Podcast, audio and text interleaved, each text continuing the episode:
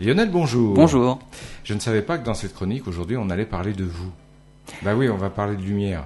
Ah, c'est gentil. En fait, on va parler de LED et des chercheurs affirment qu'ils seront capables de produire de l'énergie à partir de l'univers, rien de moins. Une source d'énergie renouvelable et véritablement inépuisable.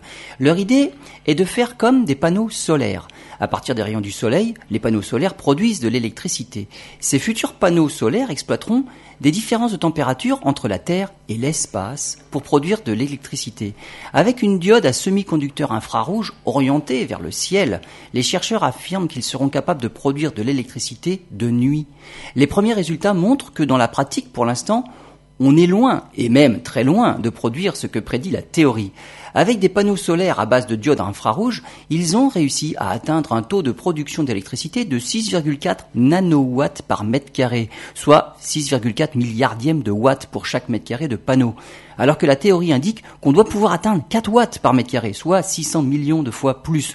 Une technologie qui a donc une énorme marge de progression, mais qui reste encore loin derrière les panneaux solaires classiques, si on compare ces 4 watts par mètre carré aux 200 watts par mètre carré des panneaux solaires que nous connaissons actuellement.